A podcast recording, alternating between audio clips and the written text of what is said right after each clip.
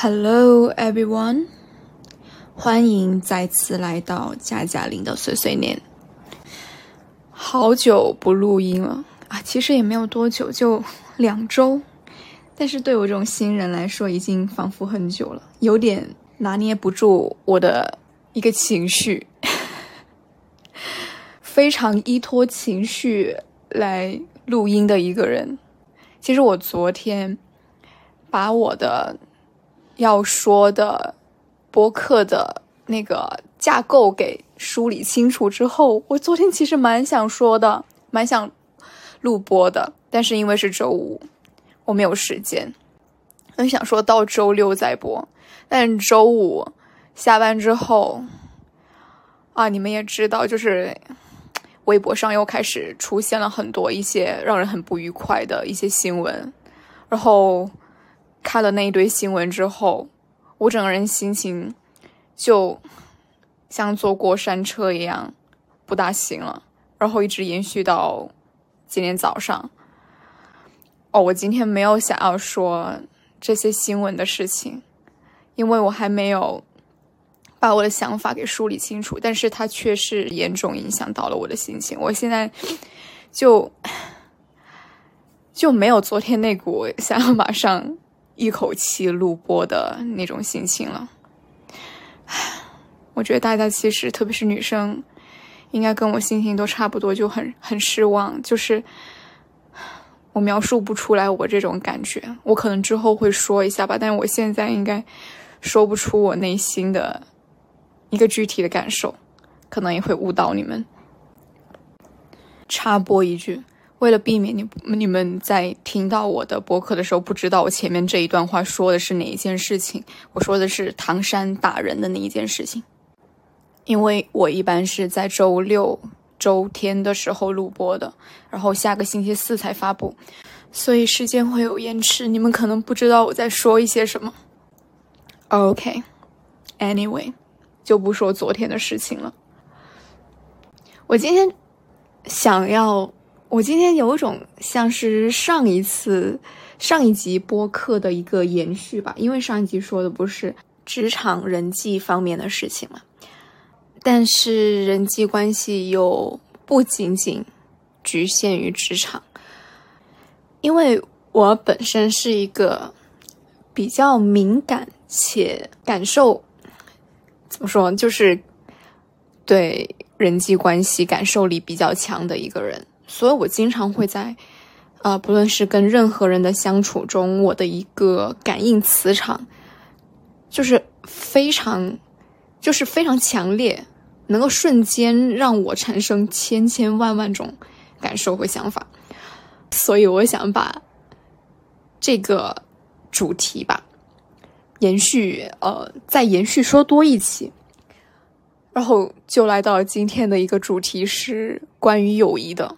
其实，在我说的这一期，还有我之前播的关于人际关系的，呃，那些单集当中，包括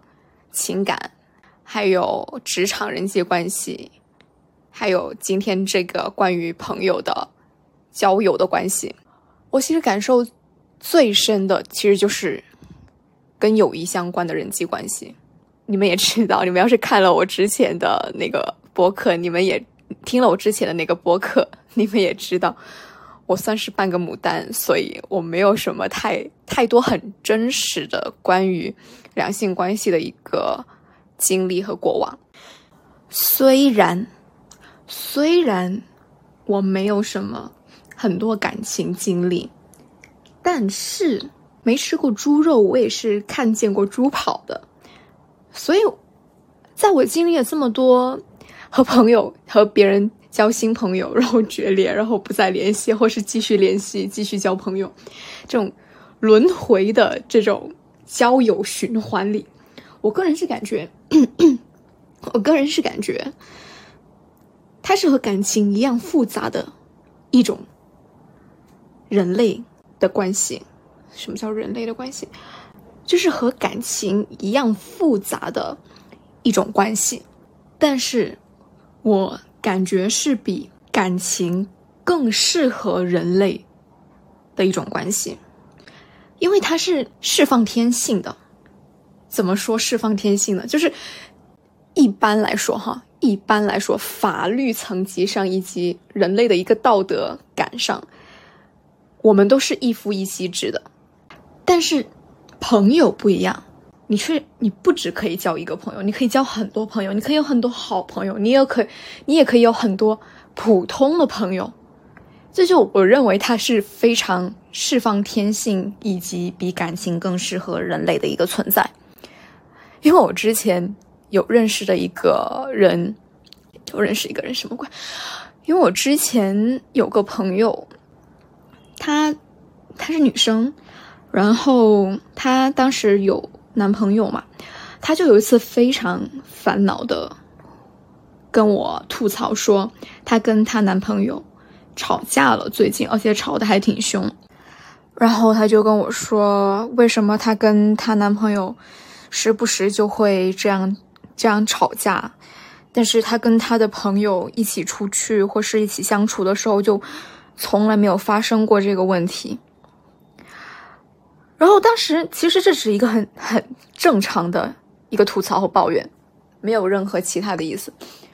然后这就让我陷入了一个深思。我经常会突然间因为别人的一句话，非常认真的在思考，我可以给到他什么帮助。我当然不是给那些 什么劝你分手这种，我是很认真的在考虑他说的这件事情为什么会跟朋友没那么大的矛盾，但是你跟男朋友会有没有办法，就是可以消，呃，可以缓解的这种矛盾。然后我就考虑到了，因为就是我们这个社会就是一夫一妻制的，但是你和你的朋友不是，你跟你的朋友 A 吵完架。你永远可以找到朋友 B 或是朋友 C 去吐槽这件事情，然后你跟朋友 A 即使是关系不在了，你还可以再交朋友 B、朋友 C、朋友 D，就是不限制，社会也不会觉得有什么问题，就是你可以同时间的去找到不同的朋友。但是你如果跟你男朋友有什么矛盾，你是不能够再找另一个，同时再找另一个男朋友的。就是你可以，但是道德上不允许。而且，我个人认为啊，真的就是我个人认为，我觉得，不论是什么形式的交际、人际关系，只要你在这个人际关系里面必须框定只有这两个人，或是只有这一两三个人。不只是两个人，我觉得如果是三个人左右，这种其实就是人数很少的情况下，很容易发生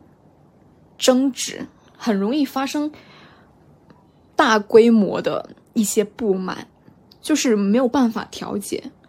你只能够靠把那个距离给拉远来缓解这些问题。但是如果在交友这一个人际关系上，你们的关系是非常。非常有弹性的，哇哦，这个词我觉得很适合，用的很好。终于觉得自己不像是一个文盲。就是我觉得在交朋友上面，因为你可以有无数个朋友，你们的关系是可很，是像橡皮筋一样时近时远的，就是那个度你们都可以，只要你想，你都可以掌握的非常好，所以就不会存在这种巨大的无法调节的矛盾。那么你看，如果你跟男朋友、女朋友吵架，然后你突然吵完架之后，你甩甩门出去，然后不解决事情。但是如果一一个旁人知道，或是上了新闻，然后大家看到，就说啊，好不负责任啊，吵架都不解决问题，然后就甩门出去，连这种情绪的一个发泄，在两性关系里面，你都会觉得很不负责任，很不正确。然后感觉更加重了当时的一个呃矛盾的一个火药味，就更白热化了。但是朋友不一样，我跟我朋友的相处关系是怎么样的呢？如果我有观点跟他不符合，但其实大家都不大 care，因为观点不符就是很正常的，你不可能跟一个人完全观点相符。但是你可以，你可以马上解决你当下的一个矛盾，就是你可以不回他，而且没有人会觉得你不回你这个朋友会有什么问题。如果你不回你的男女朋友，你会觉得天呐，好不负责任。对，这这就是我我很直观的一个感受。就是在朋友关系上，你是可以选择远离你这个朋友一段时间，以及不回应他一段时间的。这就是一个默认的规范，你是有权利这么做，而且你这个处置方式是恰当的。我个人是这么感觉。当然，不同的人对朋友之间的一个定义是不一样的，要求也是不一样的。但是，社会范围内就是大概统一，就是你可以冷处理你这个朋友。然后，这就是我觉得朋友关系的一个比较美好的一个地方。你永远有权利去靠近或是是拉远和这个人的一个距离和关系。我觉得这才是符合。人这种渣男渣女天性的一个正向的积极的关系，但是又不违反道德，所以，我我觉得交朋友会比恋人关系更适合人类。但是，但是，我并没有说友谊至上哈，当然有你想要友谊至上也可以，但我并没有主张就是。友谊它只有正向，没有反面。它只要是人际关系，它就一定会存在很复杂的一些反面的东西。所以也不要非常羡慕那些有朋友，然后觉得自己一个朋友都没有的人，因为我经常刷社交媒体的时候都会。看到一些帖子下面有人留言说：“哇，好羡慕你有什么好朋友啊！”但是，呃，我自己一个人在大城市啊打拼，但是我一个朋友都没有，或是他从小就没有什么朋友的那一些人说很羡慕别人的朋友很多的一个状态，但是自己一个朋友都没有。嗯，我觉得如果你想要交朋友的话，我会鼓励你去交，但是如果，但这不要。设定这是一件坏事情，就是如果你想要交朋友，但是你目前没有任何知心的朋友，我会鼓励说你去尽可能多的尝试不同的方法去交友。但是你如果因为没有朋友，但是看到别人有朋友，而因此想要去交朋友，就是你在看到别人分享自己和朋友的愉快瞬间之前。你个人是感觉你的生活状态，即使没有什么很交心的朋友，你也觉得过得非常好的话，我觉得是没有必要，不要预设这种，这种你没有拥有的状态是美好的。当然，拥有朋友是确实是有美好的一面。我只是想说，每个人其实都不一样，因为你在。在社交媒体上看到别人这种分享朋友点滴瞬间的时候，你才想到说：“哦，有朋友真好。”我觉得是没有必要的，因为你在这之前你的生活就是很好的，你就是没有感觉得到你是孤独的，你没有感觉到自己是寂寞的。我觉得你的状态就已经是非常好了。就是一个人他状态好不好，其实朋友、家人。或是男女朋友、夫妻、孩子什么的，并不能改变什么。真的，这并不能让你变得更快乐，可能会让你变得更伤心，会更有可能。我我觉得，如果你不需要凭借外人，你就能让自己感觉到非常的平和，或是充实，或是满足的话，就没有必要更改你目前的一个状态。就不要被社交媒体上那些分享的点滴各种影响你自己。这就是我想要说的这一部分的一个观点，因为我他也经常在小红书上刷到这种帖子了，什么 我一个人看到别人好多朋友啊，我这种状态是正常的吗？你现在现在才发帖质疑说自己是不是正常的，而且字里行间也没有觉得自己之前有什么问题，这种就算了吧，就你该怎么过就怎么过，也不要看到就。看到别人多好，你就也想要跟别人一样。但是啊，那些也有很多社交媒体上真的就是他自己感觉很寂寞了，在大城市的那一些人，就去交友。真的，我觉得你可能就是缺少这一部分元素，就是交友、社交生活，那就大胆的去这一部分人。我只能给到建议就是这个，尝试不同的方式。如果把我放在社交媒体上的话，我应该就是。那种要分享我跟我朋友点滴的人。回顾我半生，我从来都是不缺朋友的人。这个说不缺朋友，不是不是指我很多很多聊得来的朋友，我不是那种社牛，我是我是大众意义上的社恐，但是我是圈子里面疯的那种人。我从来都是会有一个很好的朋友，或是一两个很好的朋友。如果把我交过好朋友约等于是谈恋爱的话，我算得上是经验丰富的海王，因为我实在是废话太多了，我无时无刻不需要把我的一些吐槽和废话跟我最好的那一那那一两个朋友。就是宣泄，所以我一直是不怎么缺朋友，很好的那种朋友的人。但是，即使是像我这种海王，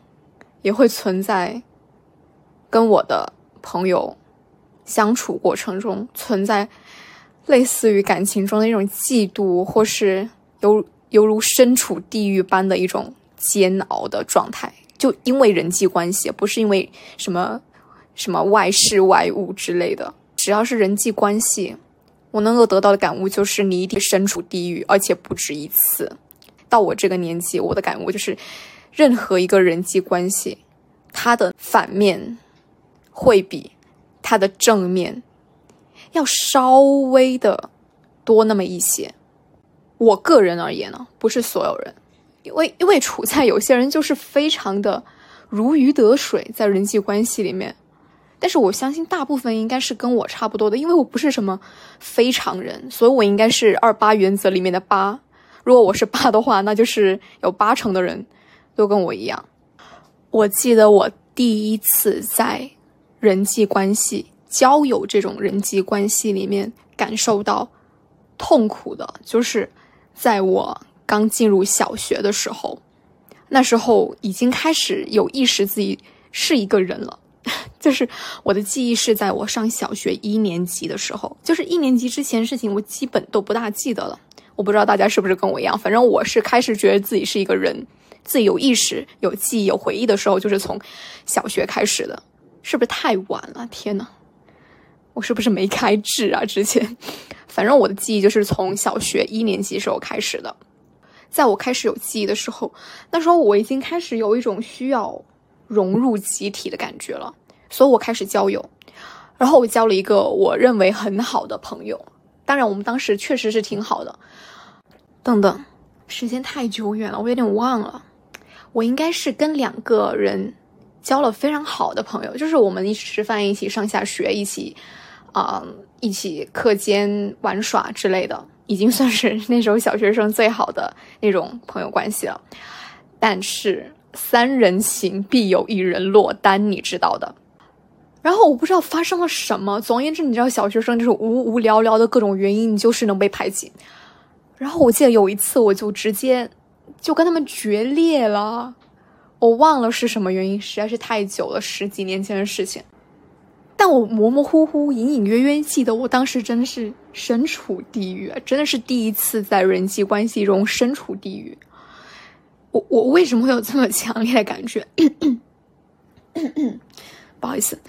我为什么会有如此强烈的感觉？因为我好像从那个时候开始，我有意识开始，我就处于一种非常不安的一种环境当中。我个人感觉不安的一种环境当中，因为我不是读小学的那个地方的。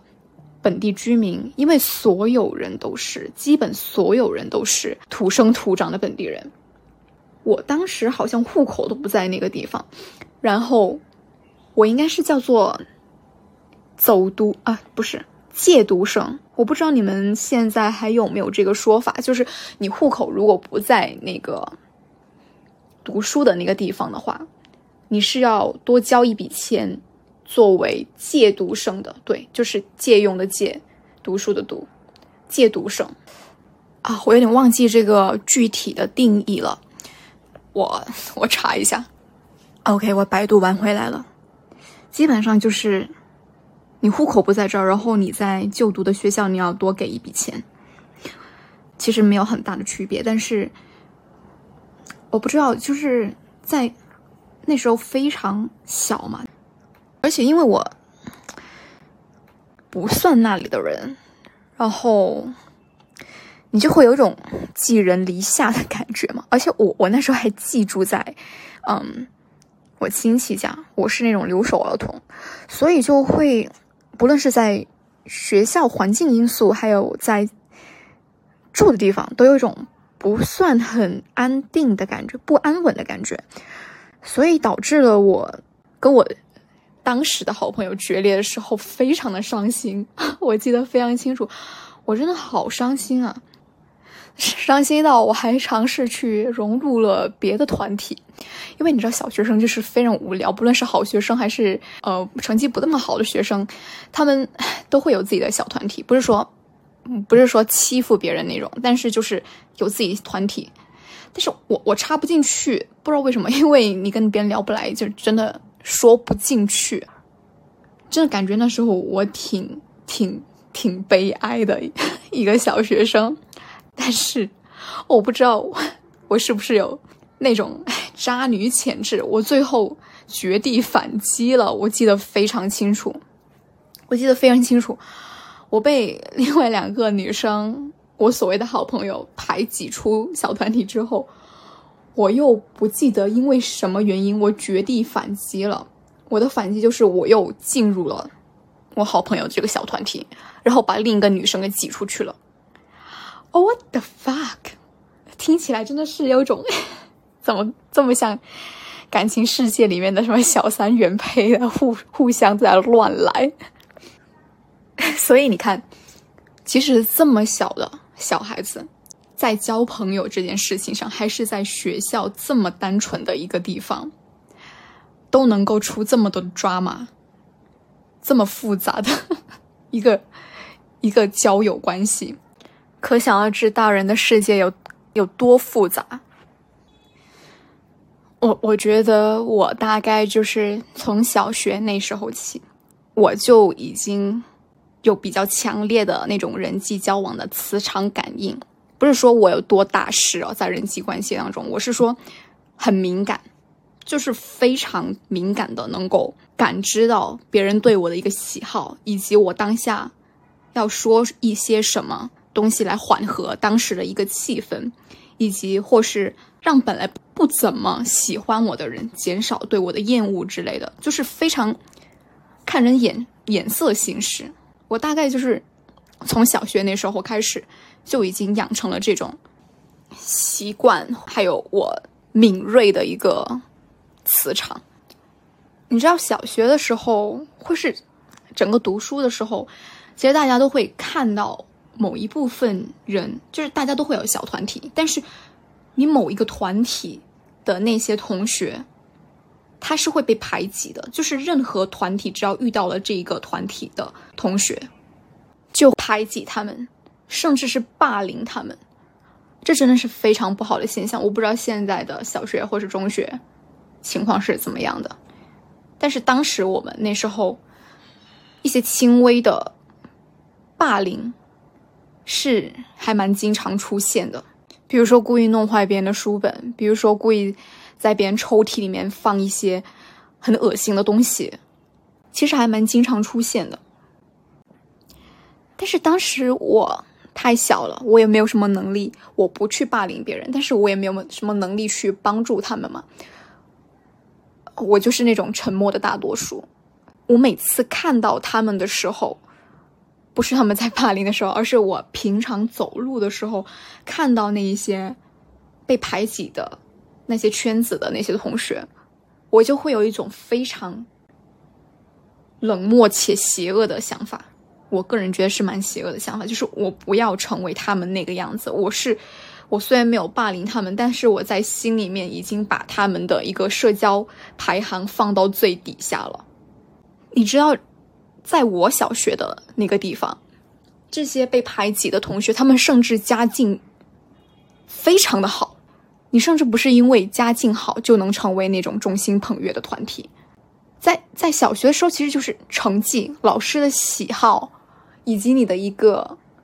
外形，以及的你一个行为、说话方式，可以决定你是处在什么样的团体之中的。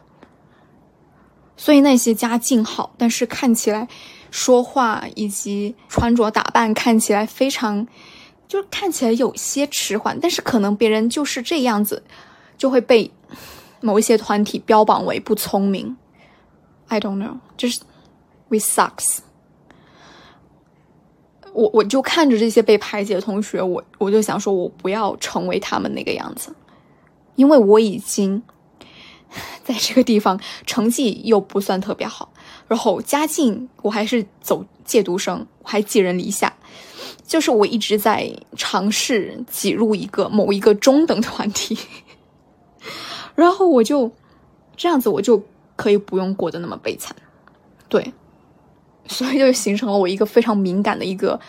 一个社交磁场，还有见人下菜碟，不是见人下菜碟，就是那种非常察言观色的一种习惯。然后我带着这种习惯，整个贯穿我的读书时代。哦，排除大学，大学好一些，就是我整个未成年的读书的时期。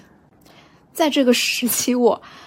我应该换过无数个那种小团体，就两三个人的那种小团体。但是永远不变的一点是，我永远是和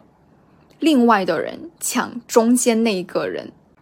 就就就是说，如果是三个人一起玩，一起呃交朋友，我永远是和另外一个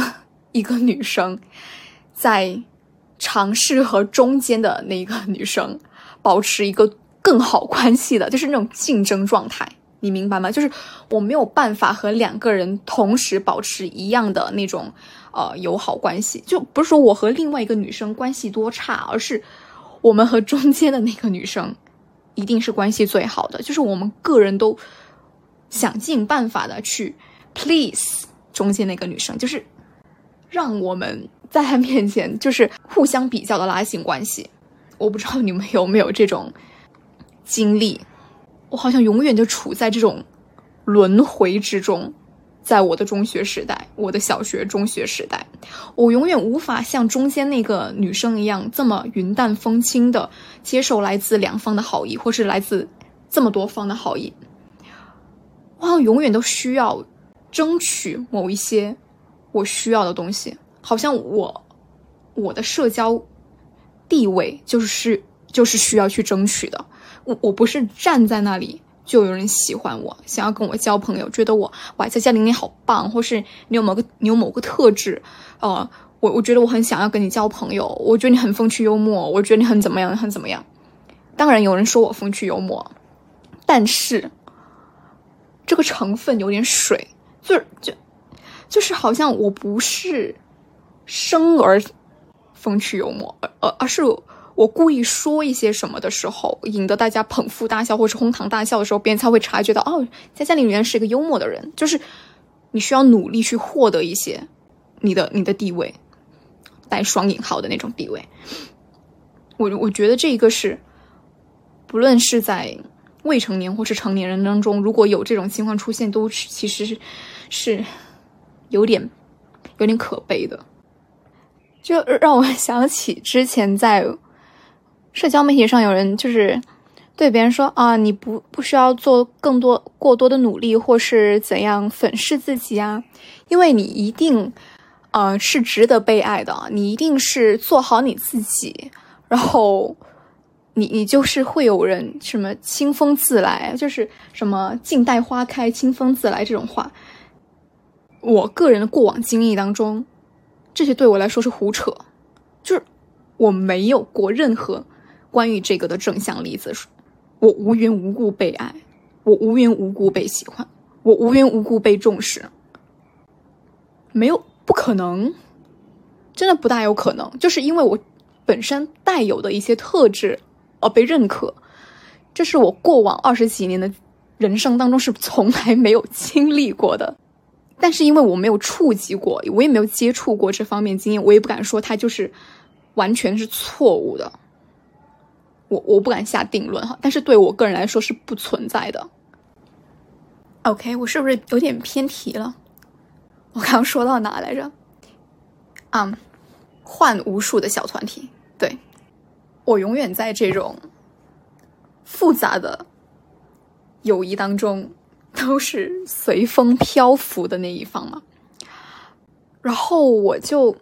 但是太小了，我其实无法反思一些什么，就是只能不断不断的轮回在这一种和别人争取朋友的这种地步。我还听过一个极端的例子，嗯，有人跟我说，就是 A 跟 B 他们是好朋友，非常非常好的那种朋友，然后朋友 A 就和朋友 B 说，嗯，大概意思就是他不给朋友 B 去和朋其他的朋友玩，就是你不能去交其他的朋友，因为我和你是最好的朋友，所以你不能去和其他朋友玩。我的 fuck！我听到时候，其实我笑了。我我虽然是一直处在这种 人际关系的炼狱当中，但是我从来没有说过，我认为最好的朋友，我不我不给他去跟别别的朋友玩。我一直没有这个想法，我只是觉得我需要在我这个朋友的心里面，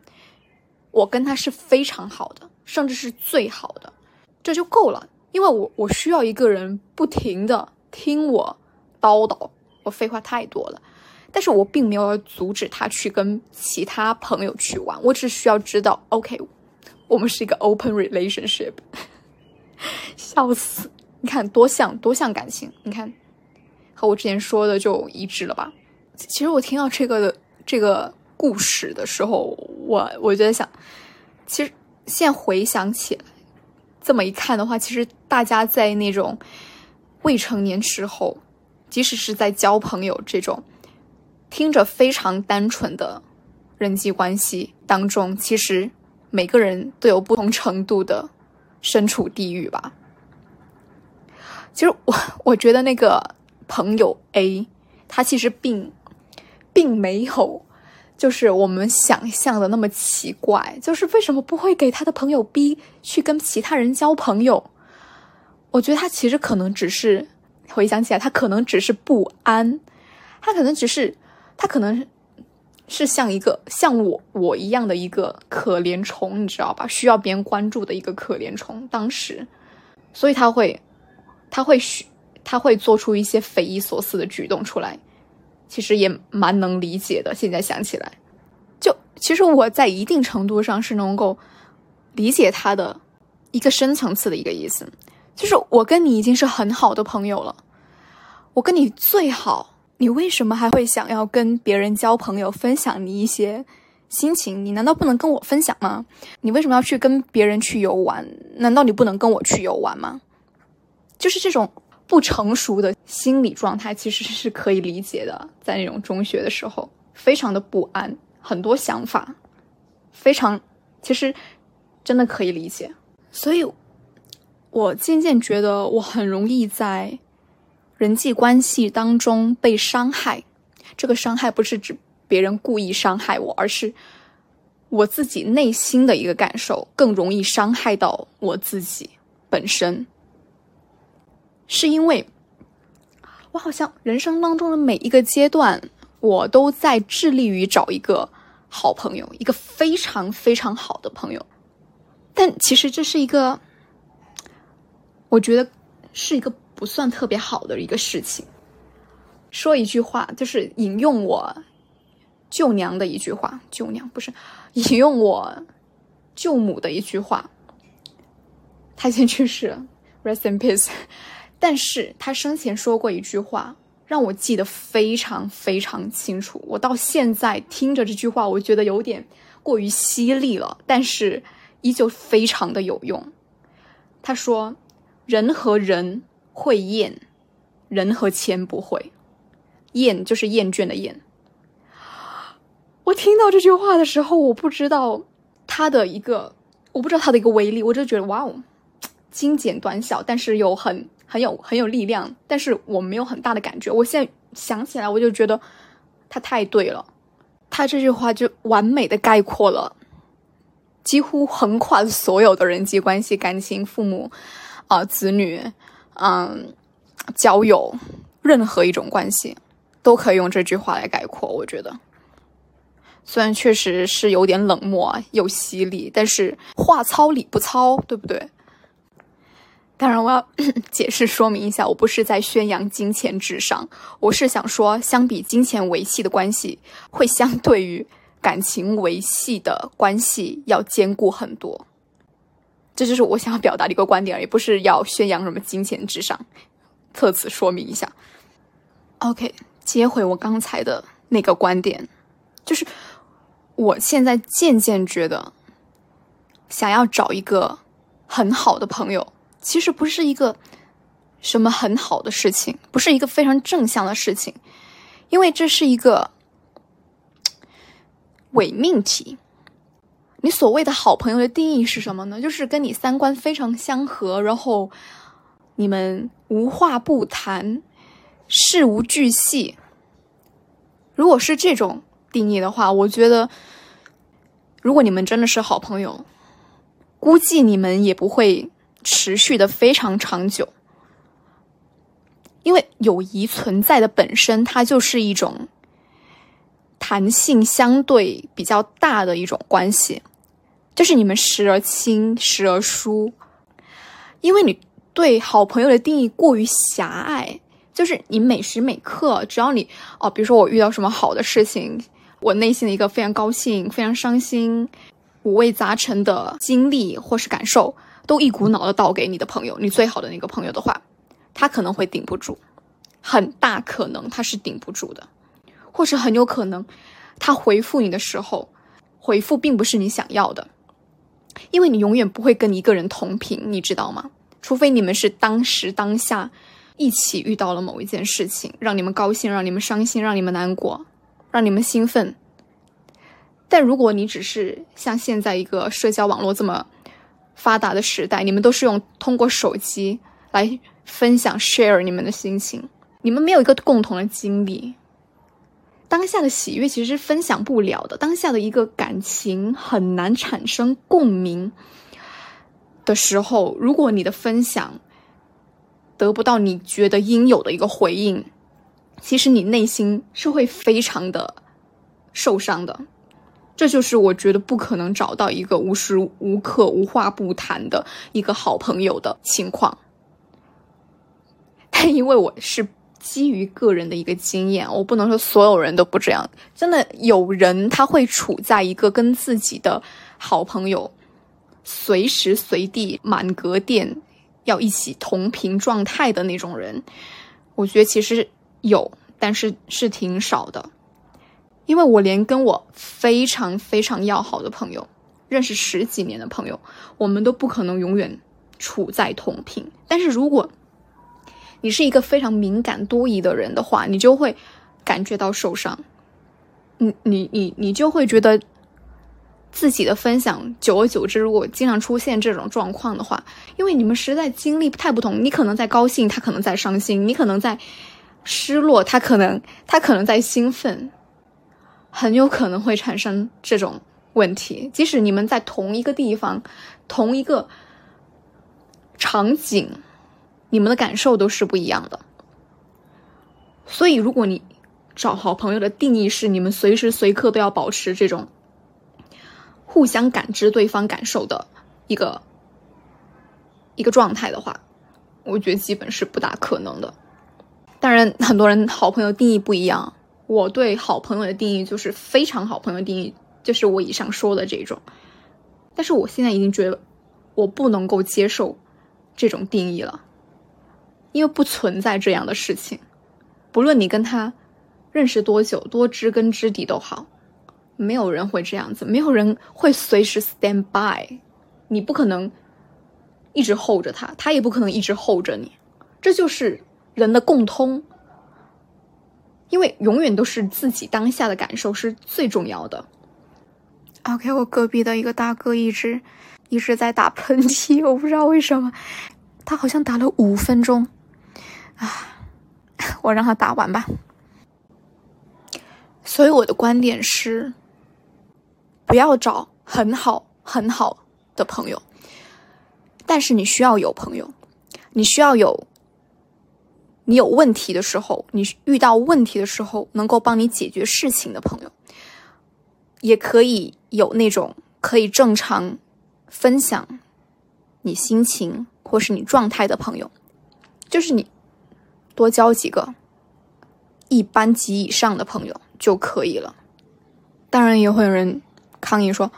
我就是有好朋友，我就是想交好朋友啊！我跟我朋友虽然说处处于这个问题，难道我就否定了我不能跟他们当好朋友了吗？”我不是这个意思，我完全不是这个意思。当然，你依旧可以把你的好朋友当成你非常要好的朋友，但是我的意思是，你的定义可以改一下。你的定义可以是，你的好朋友的定义可以是另一种。比如说，我跟他依旧是好朋友，非常要好的朋友。我可能生命中他是我唯一的好朋友，或者这两个人就是我唯一唯二的好朋友。但是我我不会说，我遇到任何事情，我第一个想到的就是他们，我第一个需要他们和我感同身受。这就是我想要表达的。你要么就是不交这么多你认为的这种定义的好朋友，你要么就是你依旧把他们当好朋友，但是适当保持距离。这就是我想要表达的意思。说到这里，可能会有人说：“什么鬼啊？这观点，这大家都知道，人和人就是应该适当保持距离。”我觉得，如果你有这个观念的话，你应该是没有我说的这个问题的。而且，我不觉得没有这个问题的人会听到这儿。所以，我觉得一定程度上能听到这个地方的人，他的人际关系一定 跟我一样，之前是有有一些乱七八糟的。人才会听到这个节点。我就是把我自己的一个过往经历和我的一些心情和我的一些呃观点给抒发出来，我觉得可能会帮助到一些类似我这样子身处过人际关系中炼狱的人。而且以我观察，好像是每个人其实，在生命中的某一个周期、某一个阶段，其实。都会因为人际关系而处在炼狱当中，不得其解。有些人走出来，但其实有些人他不一定走出来，他可能一直泥足深陷，觉得是自己有问题。就是为什么总是看着别人在人际关系当中如鱼得水，但是自己的人际关系却是一团糟。想不通其实很正常，但是要知道一点是，人际关系当中，你越是想要，你越是。得不到的一个状态，你越是想要从一段人际关系当中得到什么，你越是急迫，你其实一定会做错事情。就像我刚才说的，我高中时期不是初中时期的那一对朋友 A 和朋友 B 之间的关系一样，他让朋友 A 让朋友 B 不要去跟别人玩，这在很多旁观的，就是局外人。听到就会觉得匪夷所思，因为所有人都会觉得匪夷所思。但其实你在站在 A 的角度来思考这个问题，其实你是可以理解他的行为的。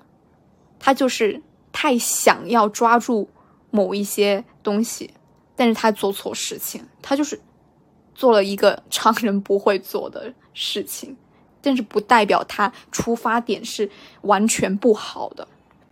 这在感情关系中当中，其实我认为也是一样的。我之前要说我自己的一个 感情经历了吗？嗯，我之前有个非常典型的一个例子，我并没有想要暴露对方隐私。哦，就是一个算是追我的男生吧，他加上我的，他因为非常正常的原因，非常合理的一个原因，加上我的微信之后。其实我当时是不排斥跟他沟通聊天的，因为他的理由实在是太正常了。啊，他让我他问我动漫的事情，所以我觉得太正常不过了。然后，但是我不知道是因为他太紧张了，或是不知道要怎么跟女生喜欢的女生说话，还是怎样，他开始偏离加我的时候。的初衷，而一直在不熟悉的情况下问一些我个人的私人问题，就是我跟你加微信前都还是处在一个非常陌生的状态，你不久之后就开始问我你的星座是什么，你的嗯，你的一些喜好是什么？哦，对，他还问我的年龄，我觉得这是真是一个大 bug。总而言之，就是让我觉得我跟你不熟的情况下。你开始问一些，我个人来说觉得我不愿意透露的一些个人信息。我当时其实没有那么大生气，是因为我已经隔着屏幕已经感受到对方的一个紧张和急迫，就是他其实并不想冒犯我，但是他就因为太着急，越想要往前一步，呃，走错路，这是很多人都会犯的一个一个问题，就是会犯的一个错误。我我我个人是这么觉得的。我现在看的在交朋交朋友这件事情上看的挺开的，就是我之前小时候会非常的急迫去抓住一些东西，我要跟这个呃我适当聊得来的人交朋友，而且我要把它发展成非常好的朋友。我就有这种执念，但其实你其实你在开始把它认定成我要跟他交非常好朋友这个节点上，你其实根本就对他不甚了解，你你对他的一个期许和一个定义，其实不是你想象当中的那样子，他根本就不可能不一定符合你的一个预设，这就是为什么很多人最后关系破裂的一个原因。所以我觉得和现有的好朋友。保持一个适当的距离，就是距离产生美嘛。老话说得好，有些人就说：“但我和你一样啊，加加林，我就是话很多，废话很多，我就是需要很多很多宣泄。我的朋友之前就是这样和我这样相处的。I know，我懂，我非常的能够感同身受，跟我废话一样多的的人。我现在的一个解决方法其实就是。”我尽可能的给自己，就是提醒自己，就是和我很好的那些朋友，适当的保持距离。比如说，我突然间遇到一件事情，我非常有冲动，想要跟我很好的朋友去 share，呃，不论是伤心啊，或难过，或是呃高兴的事情，我我我想要跟他们 share 的当下，我我脑中就会警铃大响，说这件事情要不再再想想，再消化一下，看你是否值得，或是需要去发给你的好朋友。因为他可能现在正在忙，你这么强烈的一个情感的一个宣泄，你是想要得到回应的，但是他不一定能够 get 到，他可能比如说他在出差，他或是说他他在忙，他他在忙他的工作，非常大的一个一个项目，我就会这样提醒自己，然后我就会自己默默消化，然后我就会找一些转移我注意力的事情，如果当下不能够在我的。处身处的一个场景中解决这事情的话，但是我又非常想要宣泄的话，我就会转移我的注意力。比如说我在工作场合上，我遇到一件高兴或伤心或是或是难过的事情的时候，我就会一直背着一支护手霜。我那护手霜就是我 换了很多支护手霜之后，我觉得非常能够舒缓我心情的一支护手霜。然后我只要感觉到内心起伏比较动荡的时候。我就开始擦那支护手霜，一直擦，慢慢的擦，就是用 我的指腹一直抹在我的所有的指尖。我是之前是一个非常粗糙的人，我是不会擦任何护手霜的，我连洗手都不洗，洗的就就是 随便随便冲一下。用我妈的话来说，就是感觉她洗手跟没洗一样。我就是很很糙的一个人。但是我自从自从我我觉得这件事情对我有用之后，我买那支护手霜，我找到一支非常 perfect 香味的护手霜之后，我就。一直遇到什么事情，我就带着它擦在我手上，慢慢的擦，就是感受当下它的一个纹理。这好像跟那个冥想有点关系，对不对？但是我做不了冥想，我只能做这种，呃，睁开眼睛，嗯，感受自己当下的一件事情。我不能空想，冥想感觉像是在空想一些事情。哦，我我不知道这个定义对不对啊？如果是有冥想的人，不要不要说我。我就是觉得我要摸到我身上一些实体的东西，就是我手的纹理。我才会加上那个香味，很舒缓，我就我就很想安静下来，我的心潮就不会那么的起伏。不是说我当下会直接戴上我的耳机听一首歌。如果我没有带我的护手霜的话，我会呃选一首就是我的歌单里面很舒缓我的一首歌，就是你听了之后，你的心情就会缓慢趋于平静。如果你是一个很很就是单曲循环直接会腻的人，那你歌单里面可能要备多几首，就是能够让你心情平复一点的歌。我在录这一段的时候，突然间想起我之前可能某一集的时候，好像有给过建议说，你要找不同的朋友，就是不同的好朋友，他们之间可能没有联系的那种，呃，但他们都是你的好朋友，这样你就能在遇到事情的时候找一波朋友，他们可能并不能解决你的问题，或是并不能给到你及时回复的时候，你可以找到另外一个人。我之前好像给过类似的一个建议，但是我现在。我觉得好像也不是很好，因为像我刚才说的，你总有时候是你也要找所有人，但所有人都无法跟你同频的一个情况。你可能他有空，但是他的回复并不是你想要的，就是无法解决你当下的一个心情。因为很多人他其实不一定是想要。单纯的宣泄他的一个感情，当然有这种人，但是我觉得蛮大一部分其实他是需要在宣泄的同时，他的朋友是给到他一定的那种建设性的，不论是建议啊，或是安抚的一个作用，就是不是那种很敷衍的安抚，你懂吧？我觉得这一批人的话，其实不大适合这一个办法，因为很多人其实没有办法跟你感同身受嘛。这个时候，你找了 n 个人，但是没有任何一个人达到你的预期的时候，你当时遇到事情的一个伤心和难过，可能这时候会更加的加重，甚至会让你觉得非常疲惫和厌倦。就是我不大建议，嗯，这一类人应用这一个办法的原因。如果是那种你单纯就是遇到事情想要找一个宣泄的垃圾桶的时候，你把你的好朋友当成垃圾桶，他们也 OK 的时候，你可以。结交各种朋友，然后当把他们当备用垃圾桶，这个方法是可以，但另一部分人就不行。我觉得不要这样子，因为我是需要，如果我在跟一个人沟通的时候，我是能够得到回馈的，不是敷衍的回馈，就是让我觉得我有被安抚到的一种回馈，不论是解决办法还是一些建议。Oh no！外面下雨了，还好大，一直在我窗台上啪啪响。最近深圳的雨真是太大了吧，很吓人，经常被半夜敲醒。嗯哼，你们能听到我这个背景音是雨声吗？希望不要让你们觉得很烦躁。但是我没有办法，我没有这种技术可以把这个声音给去掉，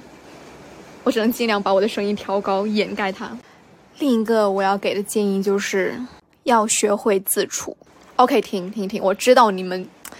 内心浮现的一个想法是什么？这也太陈词滥调了吧！我知道，我知道，很很俗，这个建议太老旧了。我知道，但是老旧它有效啊，它是一个必修课。我觉得每个人学会自处非常非常重要，因为我们现在社会实在是发展的太快了，信息又非常的碎片化。人也很易变，就是像我们父母或是爷爷奶奶那一辈的话，你也知道什么那种单位啊、大锅饭啊这种，即使是他们当时也觉得他们的发展很快，双引号的情况下，但是他们的一个社会关系是非常固定的，你就不会有一种今天和昨天就完全变了一个样的样子。但是现代人不同，我觉得现代人为什么一定要学会自处的原因，就是现在社会发展太迅速了，日新月异，所以我们更需要学会自处。我觉得这是一个不论重生多少次都不会觉得太过的一个建议。就像我在前面说的，我在社交媒体上经常会看到一些。人发帖子说自己在大城市非常寂寞，非常呃又没有朋友，呃还不如收拾东西回老家之类的。当然，我不是要干涉他们回老家这种决定，我只是个人觉得，嗯，这已经成为一个比较严重的问题。就是大部分人其实是不会自处的，他们会因为觉得自己一个人住是会感到非常孤独和寂寞，不是那种正常范围，而是超出这种正常范围内的那种无法适应。但这其实就是不会自处。我如果会自处的话，我我个人觉得我缺点蛮多，但是我我觉得在自处这一方面，其实我做的还可以，因为我从来就不不觉得不和别人住，或是不和别人呃有太多的联系是一件不好的事情。虽然我有很多废话要跟我朋友聊，但是并不代表我我想要时刻黏住他们，这是不一样的。我我不希望跟。人有太多一些物理性的接触，物理性的接触是什么鬼？就是我可以在说，我只是在我有需要的时候想要去接触我的好朋友，但是如果我没有需要的时候，就是我很愿意自己一个人在家里啊看一下剧，然后整理一下我的房间，然后看一下书，然后我自己一个人去电影院，我自己一个人去书店，我自己一个人去健身房。或是之前不是有一个列表说，就是孤独的多少多少级，你能承受到几级吗？我看了一下那些列表，现在大概不大记得那些列表，但是 我其实大部分都有做过，除了一个什么，除了一个什么一个人吃火锅这件事情我没有做过，好像我我为什么不一个人吃火锅？因为这个是一个吃火锅这件事情就是一个社交属性非常强的一件。一件事情，我觉得自己一个人吃吃火锅是比较奇怪的，不是说因为孤独，就是单纯的觉得有点奇怪。但是影院一个人去看电影这件事情，我做过蛮多次的，I don't care，也不会觉得好难受。我为什么只有我一个人？但是有一些那种像吃火锅这种事情，就是有点小奇怪。但只是我个人的一个观点，不代表这件事情做这件事情的人就真的是奇怪，这是我个人观点。还有最后一个，我想要给到的一个建议，就是你要找到一个心灵的寄托，这样你才不会把这个寄托放在别人身上。嗯，为了能支撑我这个观点，我我我想要 share 一个小故事，不是故事，就是一个真实的我看到的一个例子。我我我到现在都觉得大受震撼，即使过了很久，那是我在中学时期，呃，认识的一个同学。我到现在想起他的一个行为，我都觉得，我我能记得非常清楚，因为我太震撼了。对当时的我那种人际关系当中的受气包来说，就是烙烙印到我的脑子里。